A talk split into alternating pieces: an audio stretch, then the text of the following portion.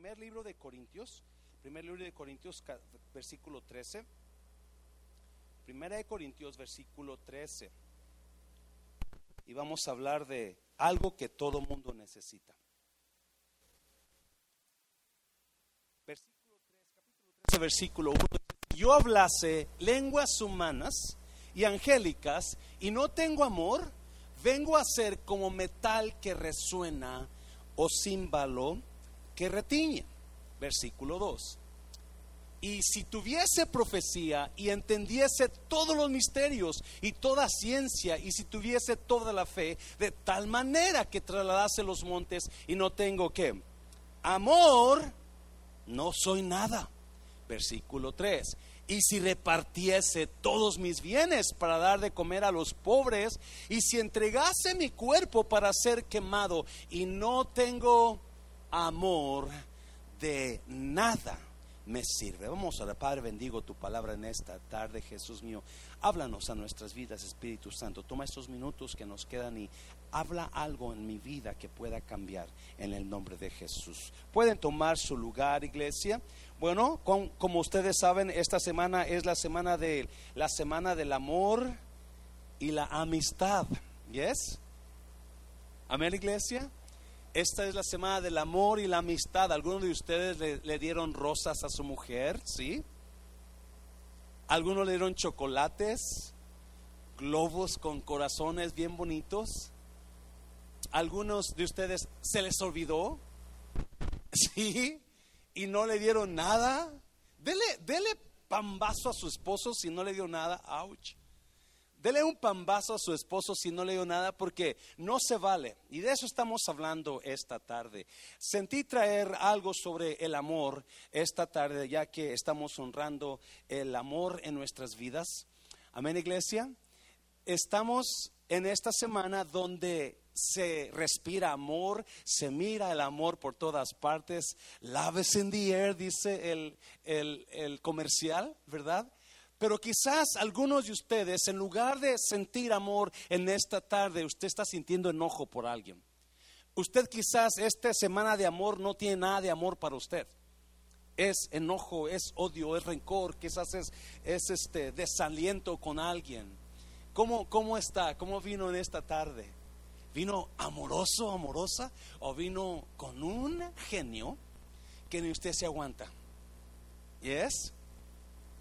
Y no, porque eso es lo que está hablando Pablo. si usted conoce un poco de estadísticas de bodas, supuestamente cada año se celebran 2 millones punto uno de bodas en Estados Unidos solamente.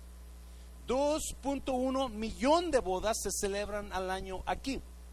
Pero por causa de la pandemia, por causa de estos dos años que han suspendido bodas y que la gente ha cancelado bodas, este año 2022 está planeado celebrar 2.5 millones de bodas. 2.5 millones de bodas en Estados Unidos.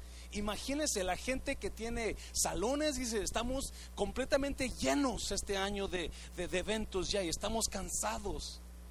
La gente que prepara las comidas, ya estamos, porque hay mucho evento este año, hay muchas bodas. Y te quedas pensando, ¿no? De esos 2.5 millones de matrimonios que van a comenzar este año, ¿cuántos se van a divorciar? ¿Cuántos van a darse cuenta, ups, no amaba a esta persona. Porque no saben lo que es el amor. Amén, iglesia. La verdad es que el ser humano estamos tan equivocados en cuanto a nuestra vida cristiana. Se lo voy a repetir, el ser humano creyente estamos la tenemos chueca en cuanto a la vida cristiana. Pablo nos da una luz aquí de lo que realmente es el cristianismo y y, me habla y me enseña que yo estoy equivocado. Y es iglesia. Me, me, dice cosas que yo quizás no pensaba que eran realidad.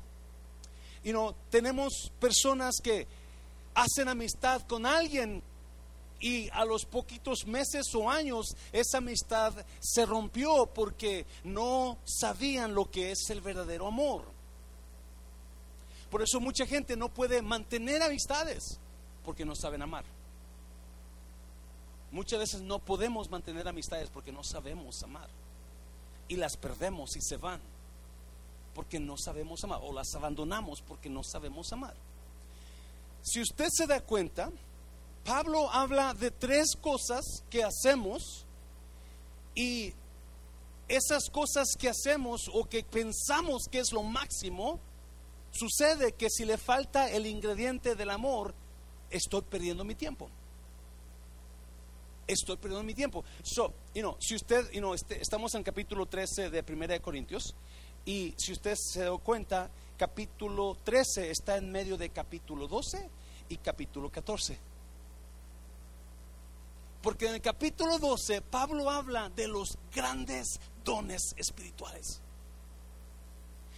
capítulo 12, si usted lee primer libro de primer ah, libro de Corintios capítulo 3, capítulo 12, usted se va a encontrar con una fascinante enseñanza de los dones espirituales, poderosos dones, hablar lenguas. Palabra de ciencia, palabra de sabiduría, sanar enfermos. Esos dones están en el capítulo 12 y Pablo dice que cada uno de nosotros tenemos por lo menos uno de esos dones. Algunos de ustedes están dotados para sanar enfermos. Algunos de ustedes están dotados por el Espíritu Santo para hablar palabra de sabiduría a alguien y animarlo. Algunos de ustedes están dotados para quizás hablar en lenguas o traducir lenguas. ¿Me está oyendo, iglesia? Capítulo 13. Pablo se brinca a lo que le da valor a los dones. Porque capítulo 14 habla de las lenguas. ¿Alguien, me está, ¿Alguien está aquí todavía? So, capítulo 12 habla de los grandes dones espirituales. Capítulo 14 habla del don de las lenguas. Pero capítulo 13 habla lo que da valor a los dones. Por ejemplo, yo escucho mucho. Yo quisiera tener el don de... Yo quiero ser profeta, pastor yo quiero profetizar, yo quiero que la gente sepa que yo puedo decirles el futuro mañana. Y la gente busca a los profetas y la gente invita a los profetas a sus iglesias porque el profeta me va a decir lo que va a pasar mañana. Yo quiero hablar en lenguas, pastor. Yo quiero, es, yo quiero ser la persona que más habla en lenguas en la iglesia. Es más, yo, yo escuché una persona que una vez en una iglesia y yo hablo en lenguas más que todos aquí. Con mucho orgullo. Pastor, yo quiero tener el son de sanidad para en cuanto yo imponga mi mano sobre alguien, esa persona sane. Pero nunca he escuchado, pastor, yo quiero aprender a amar. Nunca. Pastor, yo quiero predicar, yo quiero predicar, deme el púlpito, yo quiero predicar, pero nunca he escuchado, yo quiero aprender a amar. Y Pablo dice que sin el amor, lo demás no sirve. So, que, que pastor, ¿qué está tratando de decir? La Biblia me enseña que el primer llamado a mi vida es saber amar a alguien. El primer llamado a mi vida, mi primer, mi primer proyecto de Dios para mí es poder amar. ¿Alguien me está viendo, iglesia? No hablar en lenguas, no sanar enfermos, no, lo primero que Dios me manda a mí es aprender a amar. Si usted lo, leyó, si yo hablase en lenguas angelicales y humanas, pero no tengo amor, soy como un metal que... Res... ¿Cuántos sabes oyen hablar a alguien y usted dice, ay, ya cállate que me estás dando?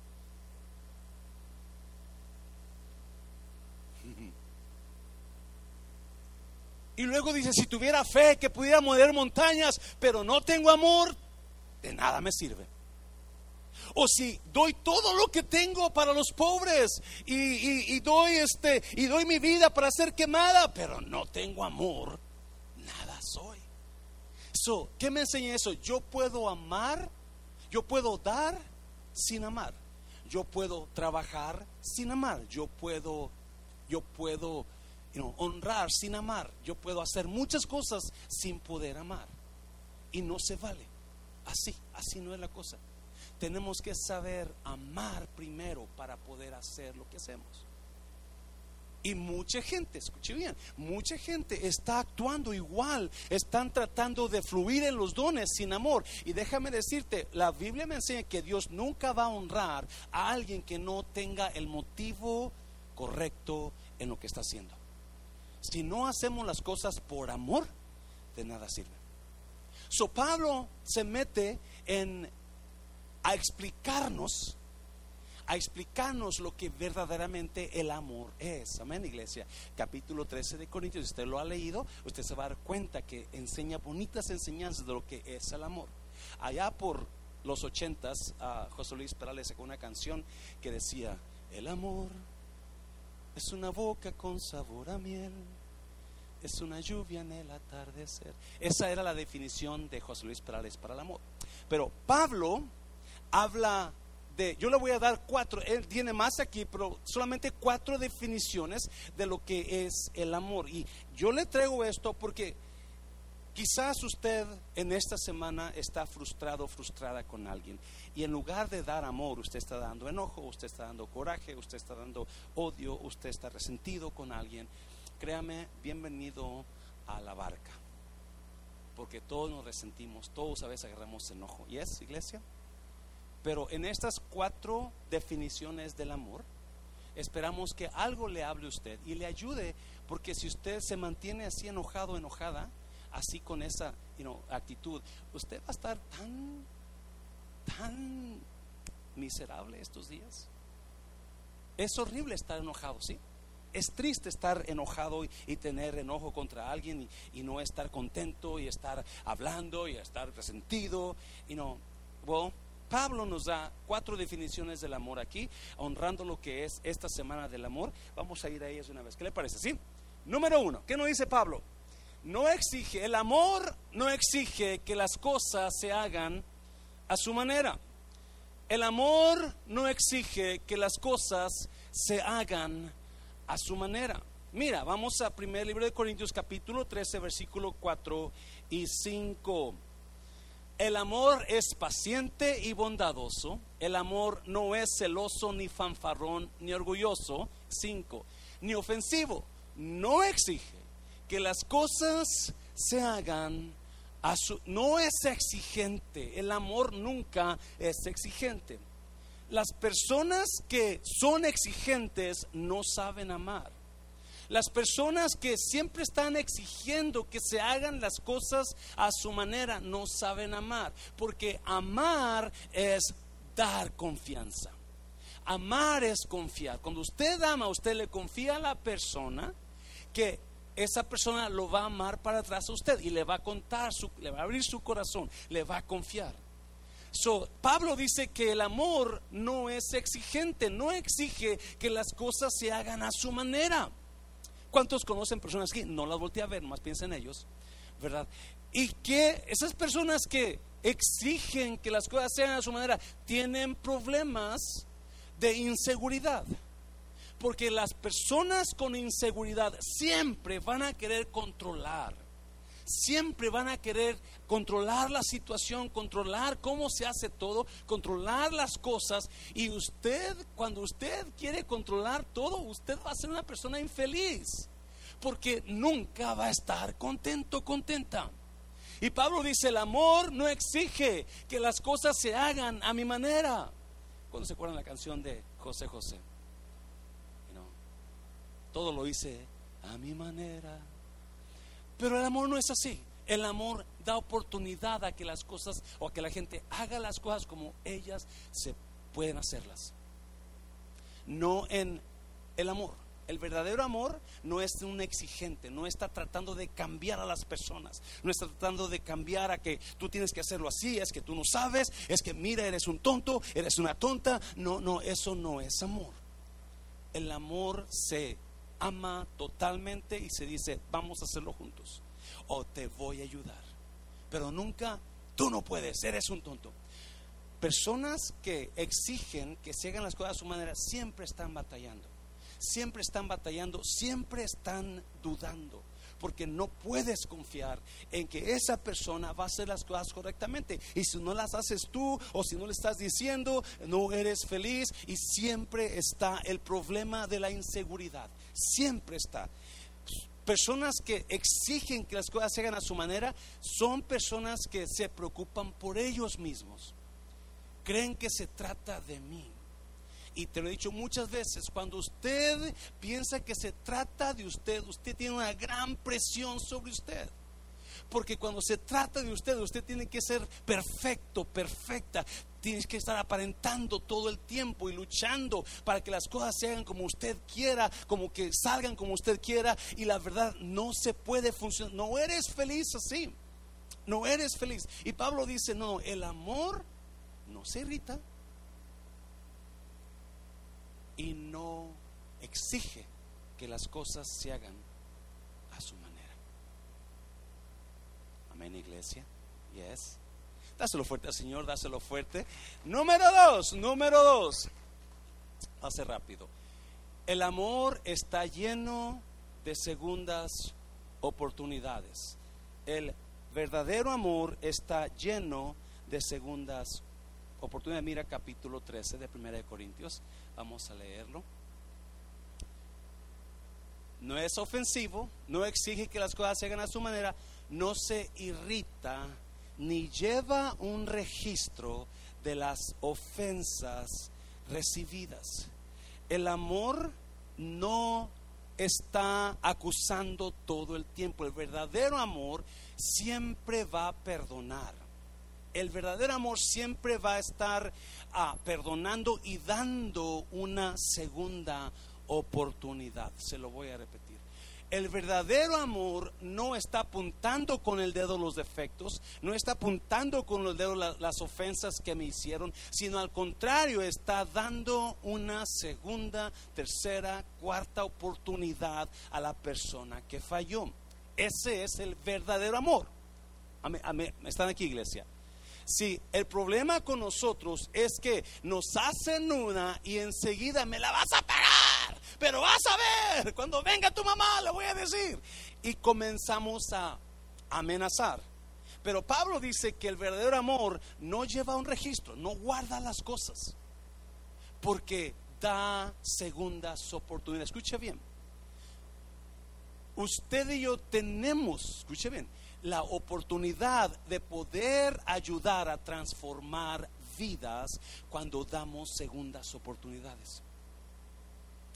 No hay poder más grande para una persona que cuando se le da una segunda oportunidad, porque la segunda oportunidad es la oportunidad para mí de mejorar mi vida, de demostrarle a usted que yo no soy lo que ese error dice que soy.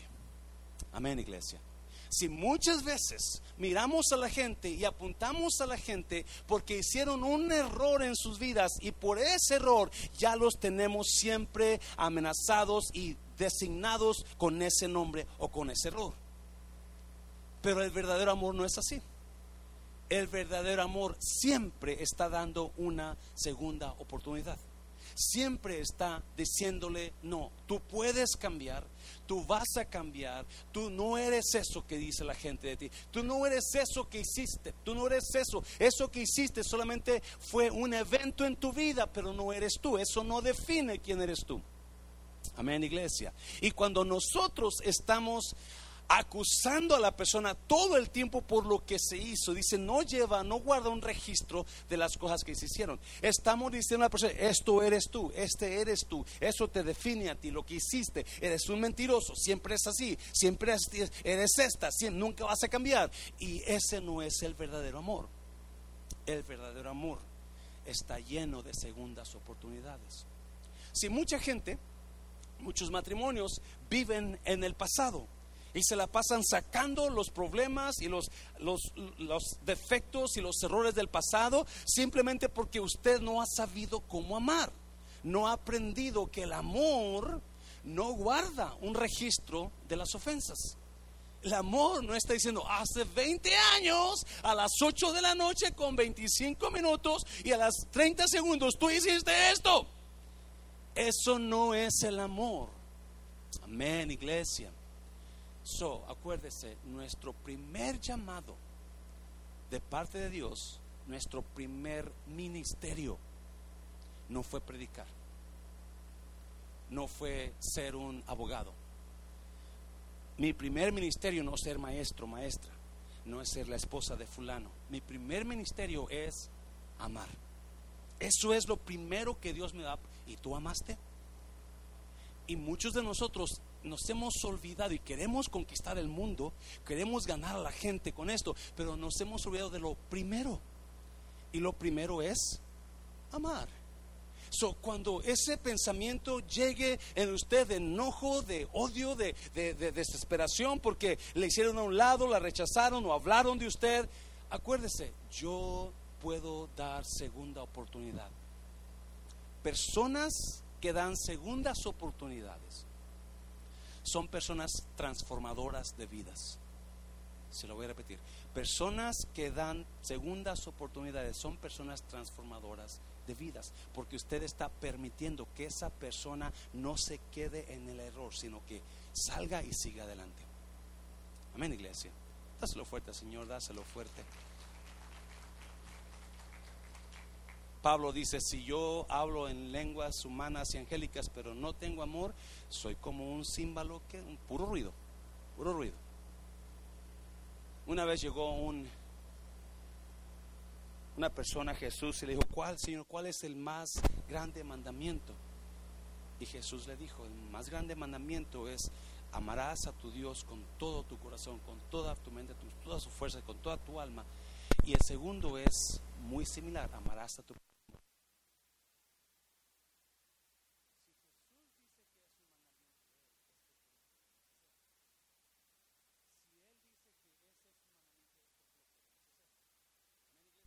y a veces nos frustramos tanto que decimos, yo no puedo amar a fulano, yo no puedo amar a esa persona porque ya me hizo varias veces. Bueno, el amor verdadero siempre está lleno de segundas oportunidades. Amén, iglesia. Número tres, número tres.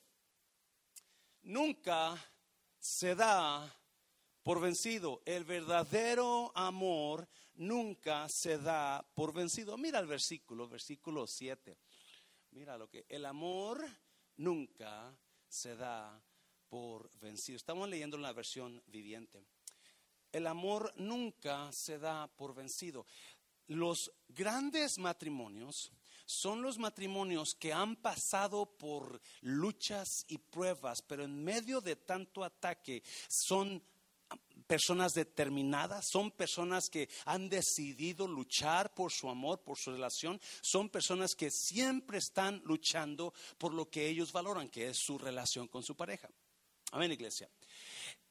Nunca, nunca un verdadero amor que viene de Dios se va a dar por vencido. Quizás usted esté cansado, cansada de la situación que hay en su matrimonio o en su relación. Quizás hay muchos problemas, pero el verdadero amor nunca se da por vencido siempre está luchando por esa relación. Siempre está luchando porque esa relación siga y mejore y crezca. Alguien me está oyendo, iglesia. Yo no me voy a dar por vencido por lo que yo amo. Me está oyendo. Hay cosas que yo me he decidido hacer esta, en esta vida y aunque viene el problema, viene el obstáculo, eso que yo me decidí hacer, eso que yo amo, lo voy a lograr aunque pase lo que pase. Y ese es el matrimonio, el verdadero amor de Cristo que nunca va a dejar, si mucha gente ahora en cuanto tienen un problemita se divorcian.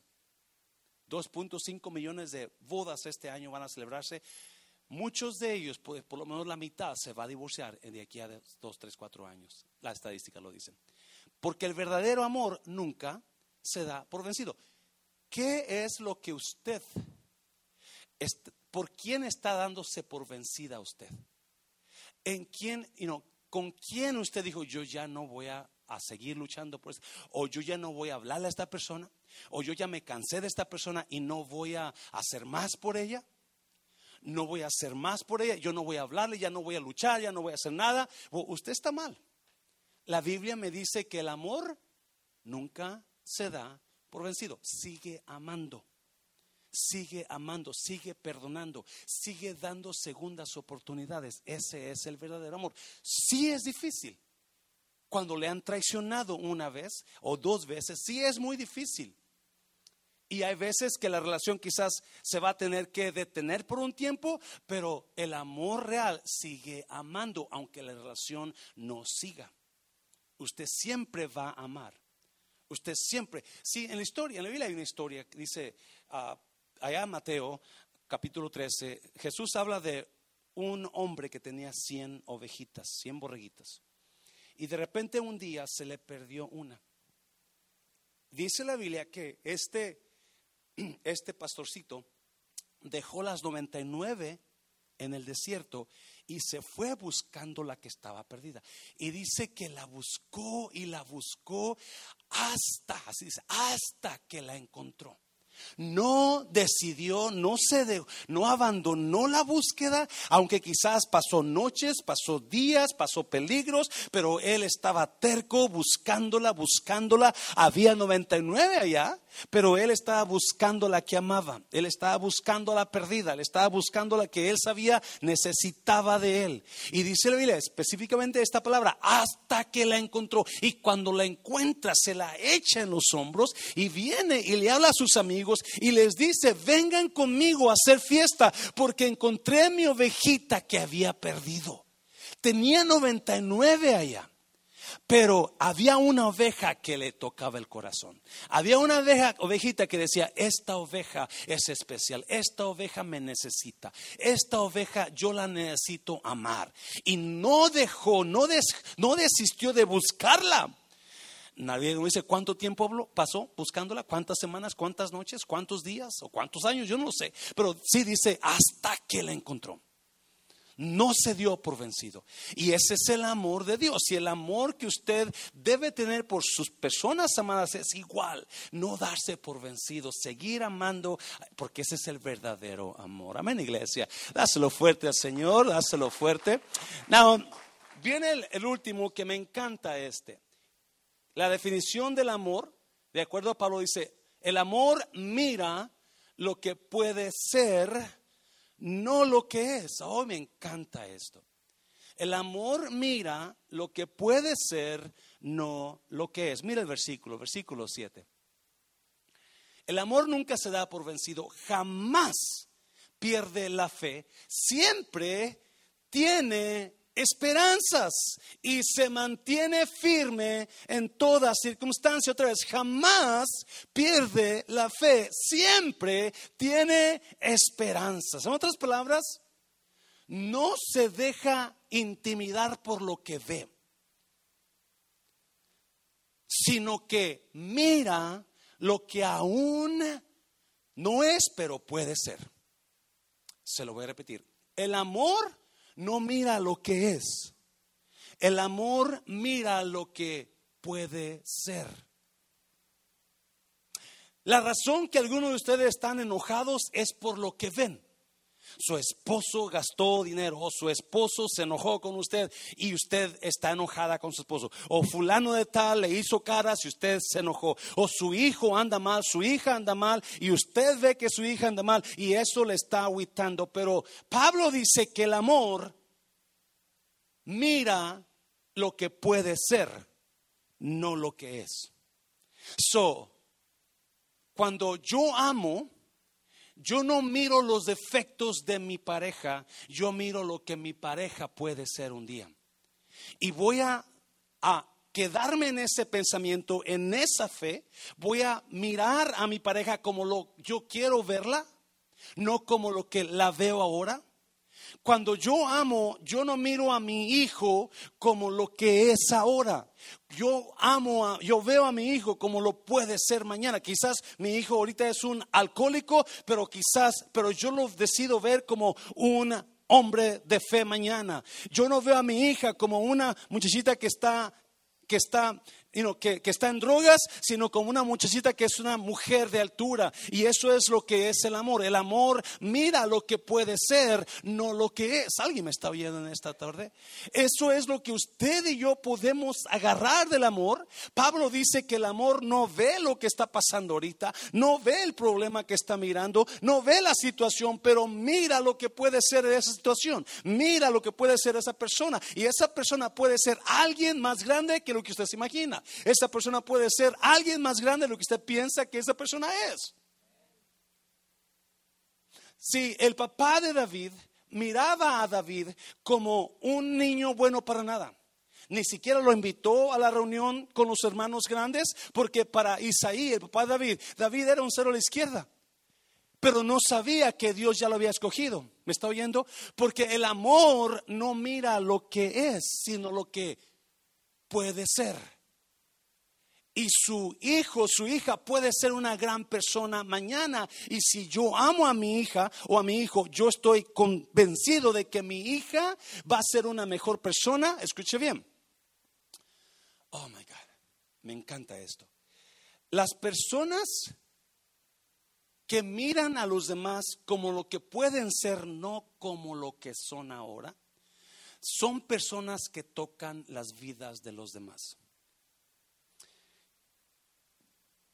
Cuando yo veo a alguien que está por los suelos, pero vengo y lo amo y le digo, sabes que tú no eres eso, tú eres este tipo de hombre alto, mejor, rico. Tú no eres esa mujer, tú eres una mejor mujer. Automáticamente estoy tocando las vidas de los demás por la expectativa que estoy dándoles a ellos de ellos. ¿Alguien me entendió?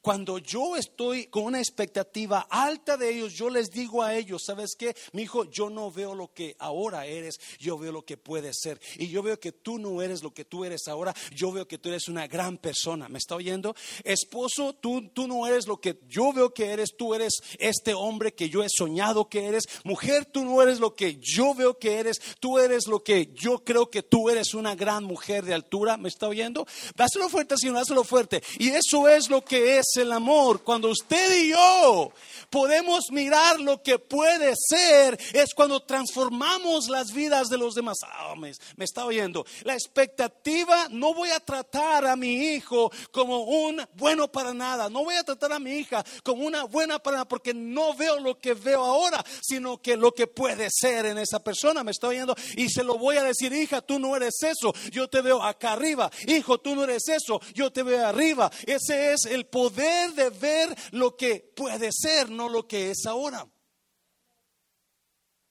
Gracias por los amenes. Y cuando las personas ponen esa expectativa en los demás y usted le dice a esa persona, ¿sabes qué? Tú no eres eso, tú eres mejor que eso y yo espero y yo estoy orando porque voy a verte en este lugar, no en este lugar. Entonces las vidas son tocadas. Entonces las vidas, alguien creyó en mí. Cuando Dios lo miró a usted, Dios creyó en usted. Cuando Dios lo salvó a usted, Dios creyó en usted. Aunque usted era un bueno para nada, era un borracho, era un drogadicto, era una mentirosa, era una chupitos usted, pero Dios la alcanzó. Porque Dios no miró lo que usted era, Dios miró lo que usted podía hacer. Romanos, Romanos 4, 17.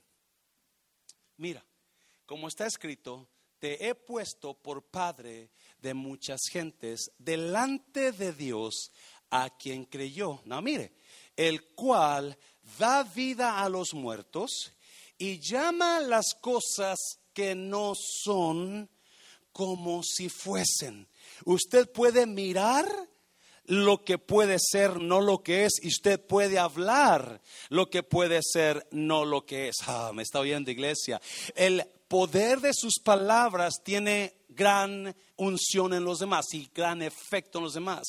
Y cuando nosotros le decimos a alguien, tú no eres lo que eres, tú eres mejor que eso, alguien me está oyendo iglesia. El problema con la iglesia, con la iglesia... a ah, que está apegada a lo, a lo, a, a lo muerte, a la muerte, a, detener a las vidas de los demás. Y yo he visto y yo he escuchado a personas, es que usted ya hizo eso, usted ya no puede salir de ahí, usted ahí se quedó. Y eso es una mentira del diablo, porque no, las personas cuando nosotros hablamos vida, nosotros impregnamos vida en sus vidas. ¿Me está oyendo? Cuando nosotros hablamos altura, estamos impregnando altura en sus vidas. Alguien me está oyendo, iglesia. Usted y yo tenemos el poder de hablar lo que puede ser, no lo que es. Sí, el problema es que a veces hablamos lo que es. Eres esto, mira, eres esto, eres lo otro. No te vas a acomodar, es igual que tu padre, igual que tu madre, igual que tu abuelo. Igual. No, no, no, eso no está en nosotros. Usted y yo vamos a hablar lo que puede ser, no lo que es.